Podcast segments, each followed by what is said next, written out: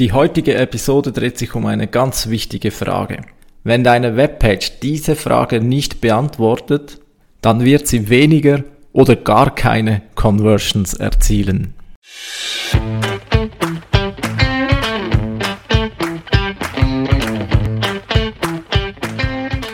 Wie schafft man es, ein digitales Business aufzubauen und vor allem erfolgreich zu machen?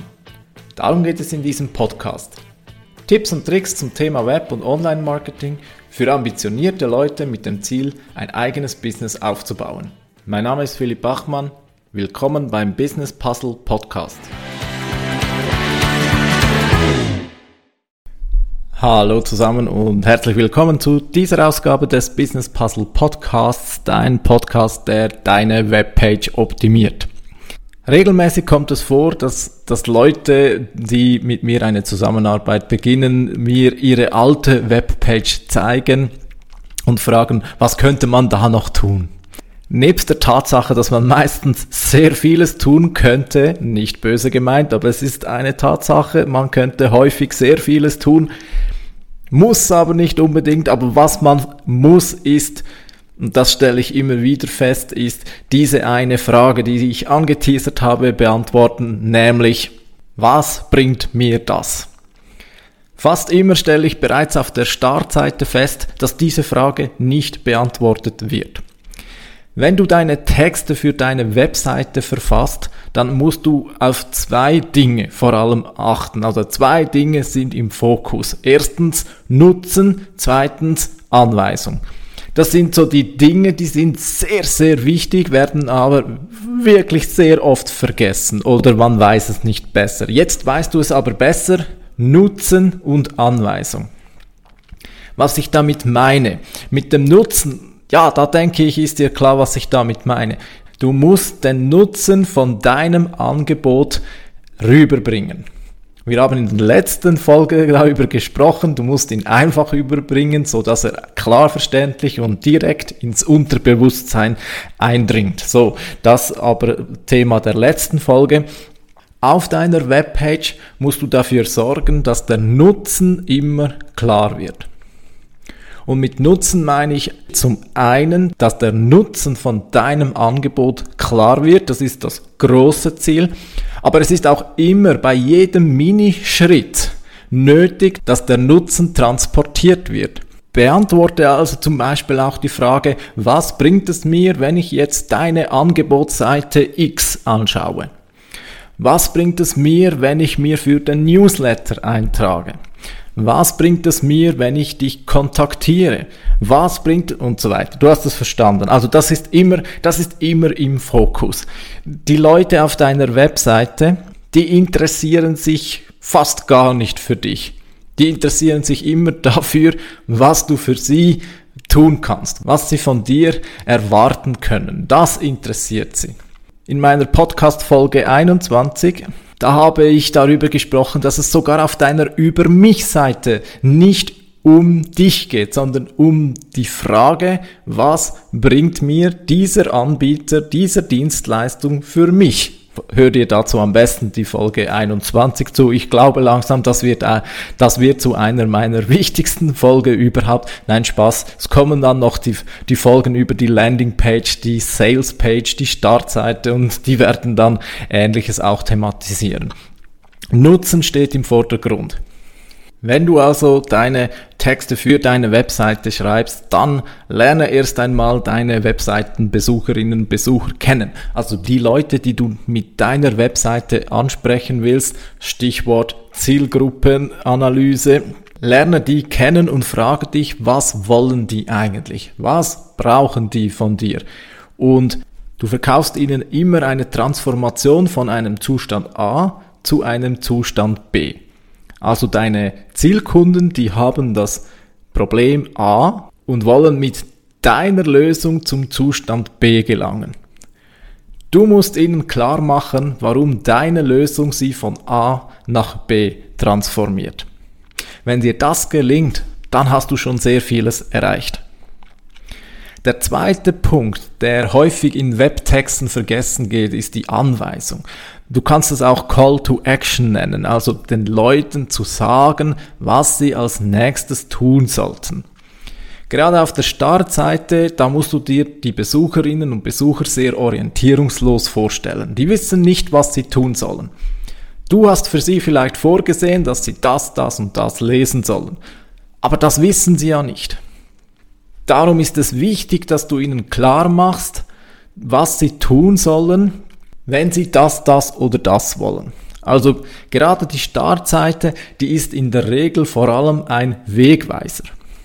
Die Startseite, die muss zwei Dinge erfüllen. Erstens, der Nutzen deiner Gesamt-Webpage muss sofort ersichtlich sein. Also die erste große Headline, die sollte gleich deutlich machen, dass die Leute, die, ein, die eine bestimmte Lösung suchen, dass die am richtigen Ort sind. Schreibe darum, und ich sage sicherlich schon zum x-ten Mal, schreibe nicht als erstes herzlich willkommen, sondern schreibe etwas wie hier findest du Lösung X, wenn du Problem Y hast. Oder Anbieter für Problem X, wenn du zur Gruppe Y gehörst, um das Problem Z zu lösen.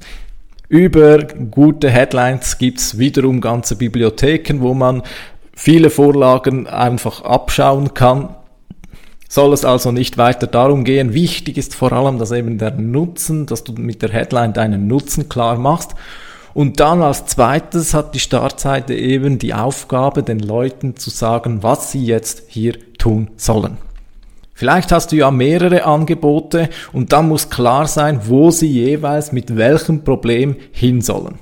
Die werden ja nicht jede einzelne deiner Webpages durchgehen, sondern die wollen möglichst rasch zum Ziel gelangen, auch möglichst rasch die Frage beantworten, ob du als möglicher Anbieter in Frage kommst und die werden sich querlesen, die werden sich ein bisschen hier lesen, ein bisschen da. Meistens geht's dann noch zur Über mich-Seite und dann, wenn es dann passt, geht's zur Kontaktseite. So in etwa der ideale Verlauf eines Webseitenbesuches, oder? Aber den kannst du nur bedingt planen. Die Reihenfolge der Pages, die die Besucherinnen und Besucher betrachten, das kannst du fast gar nicht beeinflussen oder aber doch, du kannst es eben beeinflussen, wenn du klare Anweisungen formulierst. Nimm also mit, wenn du deine Webtexte formulierst, ganz wichtig ist, dass der Nutzen klar wird und ebenfalls wichtig ist, dass klar wird, wie die Reise für die Besucherinnen und Besucher weitergehen kann oder soll. Für die einzelnen Passagen gilt dann stets das Prinzip Benefits before Features.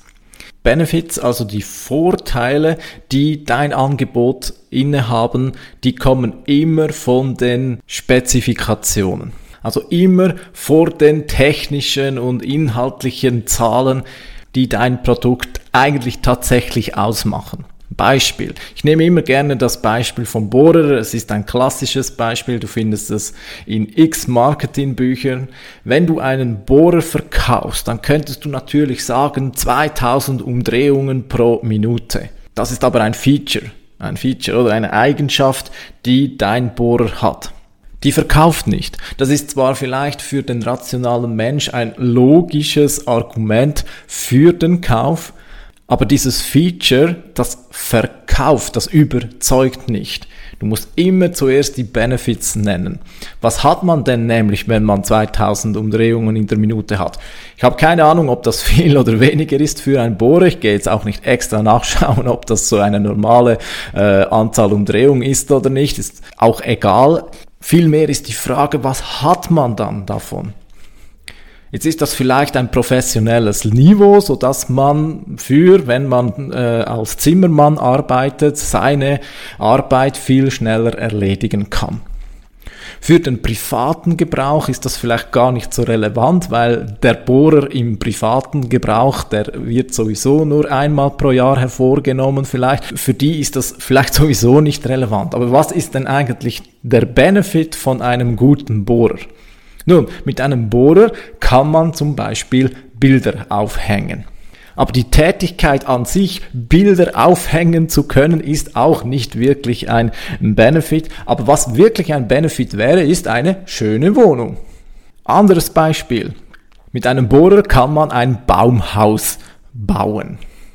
Auch hier hilft natürlich, wenn die Anzahl Umdrehungen pro Minuten hoch ist, weil es dann vielleicht schneller geht. Aber auch das ist nicht wirklich der Benefit in diesem Fall. In diesem Fall ist der Benefit zum Beispiel glückliche Kinder. Welchen Benefit du jetzt ansprichst, da kommt es darauf an, welche Zielgruppe du ansprichst. Also wenn du den Familienvater ansprechen möchtest, dann kommst du natürlich mit dem Benefit der glücklichen Kinder. Wenn du dagegen den professionellen Zimmermann ansprechen möchtest, dann sprichst du besser über die reduzierte Arbeitszeit und so weiter. Übrigens ein ganz schönes Beispiel für Benefits before Features bietet Apple. Bei denen steht zum Beispiel, wenn du bei deren iPhone schaust, dann drücken sie die, die, die Akkuleistung nicht etwa in so und so viel äh, Ampere-Stunden und so weiter aus. Nein, da steht zum Beispiel beim iPhone 13 Pro steht bis zu 28 Stunden Videowiedergabe. Also es steht nicht nur, es steht nicht 50 Stunden insgesamt, oder? Nein, noch konkreter bis zu 28 Stunden Videowiedergabe. Ich vermute mal, die haben die Aufgaben gemacht und die wissen, dass ihre Kundinnen und Kunden viel Videos schauen und die wissen auch, dass die immer im Hinterkopf haben, dass die Batterieleistung für die viele Videowiedergabe ein wichtiges Merkmal ist. Das ist ganz gute Copy. Das gibt sehr einfach, sehr deutlich wieder, was denn der Nutzen ist von Ihrem Gerät. Zu guter Letzt noch ein Wort zu den Benefits. Also bei den Benefits auch immer äh, sehr menschlich denken. Es gibt da durchaus extrinsische und intrinsische Benefits. Was ich damit meine, ist das folgende. Zurück zum Beispiel mit dem Baumhaus. Ähnliches Beispiel ist ja zum Beispiel auch die Klasse im, in der Body, im Freibad. Warum kaufen Eltern ihren Kindern eine Klasse oder warum bauen Eltern ihren Kindern ein Baumhaus? Nun, extrinsisch könnte man sagen, weil man die Kinder glücklich machen möchte. Ja, das klingt sehr liebevoll, das würde wahrscheinlich jeder sofort unterschreiben. Aber was ist denn eigentlich der vielleicht auch intrinsische Benefit von der Tatsache, dass die Kinder glücklich sind? Und auf diese sollte auch immer eingegangen werden, indirekt. Und zwar, man möchte, oder diese Eltern, die möchten eben gute Eltern sein. Das ist, in, das ist die intrinsische Motivation. Vielleicht kennst du das Konzept mit der intrinsischen und extrinsischen Motivation. Genau das spielt auch bei Werbebotschaften. Achte jeweils nicht nur auf die extrinsischen Motivationen. Die extrinsischen Motivationen sind des Übrigen häufig die Motivationen oder die Begründungen, die jemand auch frei äußert. Es wird dir kaum jemand sagen, dass er oder sie ihrem Kind eine Klasse kauft, weil sie gute Eltern sein möchten. Weil es ist ja irgendwie auch gerade falsch, wenn man gute Eltern sein möchte, dann würde man den Kindern ja eigentlich eher etwas Gesundes kaufen. Aber Fakt ist eben trotzdem, da spielt eben auch mit, dass wenn man die Kinder glücklich macht, dann ist man ein guter Elternteil. Ja, hier gehen wir schon sehr tief in die Manipulation herein, aber es ist vielleicht besser, wenn man sich dessen bewusst ist, auch wenn man zum Beispiel Werbebotschaften konsumiert, dass man eben da auch gewisse Schutzschilde aufbauen kann. Aber bevor du jetzt zu exzessiv über diese intrinsische Motivation sprichst, sei gewarnt, das kann auch alles wieder kaputt machen. Also wenn du jemandem jetzt sagen würdest, sei ein guter Elternteil und kauf dein Kind eine Glasse, das würde nicht funktionieren, weil eben erstens der Widerspruch zu deutlich ist und zweitens, weil eben die intrinsische Motivation nicht nach außen kommuniziert wird, ja dass jemand vielleicht äh, dem Kind eine Glasse kauft aus der Angst heraus, dass man vielleicht sonst als schlechte Eltern gilt, das sagt man nicht laut. Aber es wirkt eben mit. Also diese intrinsische Motivation, diese intrinsische Benefits, die solltest du notieren. Du solltest dir diesen intrinsischen Motivationen ebenfalls bewusst werden, aber lasse sie nur indirekt in deine Texte einfließen. Wenn du zu direkt bist, dann wirst du die Leute tatsächlich viel mehr damit vergraulen. Okay, das war jetzt eine sehr kräftige Portion Werbepsychologie. Ich bin mir sicher, das musst du jetzt erst einmal ein wenig verdauen. Mit diesen Überlegungen möchte ich diese erste Serie übers Copywriting abschließen. Es wird ganz sicher wieder mal eine Reihe zu diesem Thema Copywriting geben. Ich habe mindestens zehn ungelesene Bücher über das Thema. Das will ich alles einmal noch äh, lesen und da kommen sicherlich noch ganz viele weitere Inputs dazu. Ich bleibe bei meinem Statement, dass Texte gerade im Webbereich wieder viel, viel mehr an Wichtigkeit gewinnen werden. Dies nicht zuletzt, weil ich der Überzeugung bin, dass gute Webseiten in Zukunft wieder viel wichtiger werden. Warum, das erzähle ich dir ein andermal. Oder regelmäßig schreibe ich darüber auch in meinem Newsletter und das ist natürlich ein gutes Stichwort dafür, dass wenn du dich da noch nicht eingetragen hast, dann mach das jetzt und du findest meinen Newsletter unter www.business-puzzle.ch. Ich wünsche dir eine wunderbare Woche, viele Erfolge mit deiner Webseite und deinem Business. Bis zum nächsten Mal. Ciao.